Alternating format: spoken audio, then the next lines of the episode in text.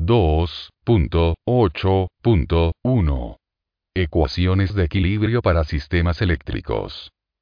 Estas ecuaciones se plantean con base en las leyes de Kirchhoff.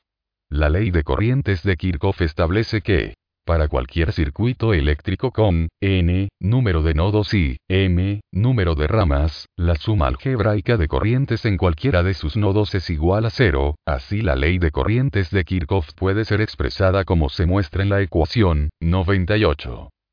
Donde Acá j igual más 1, si la rama, j, está conectada al nodo, k, y la corriente, ij, sale del nodo, k.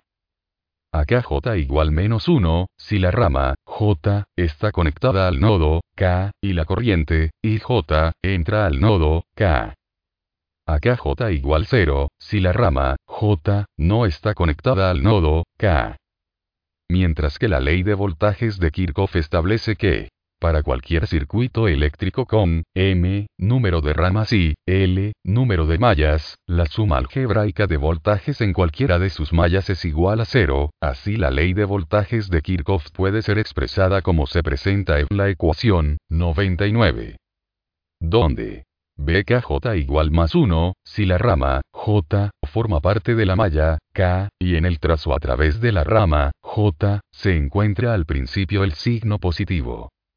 BKJ igual menos 1, si la rama, J, forma parte de la malla, K, y en el trazo a través de la rama, J, se encuentra al principio el signo negativo. BKJ igual 0, si la rama, J, no forma parte de la malla, K. Es necesario señalar que el sentido de las corrientes y la polaridad de los voltajes se establecen en forma arbitraria. En la tabla 2.6 se resumen las variables de interés, las leyes físicas fundamentales y las ecuaciones para los sistemas eléctricos.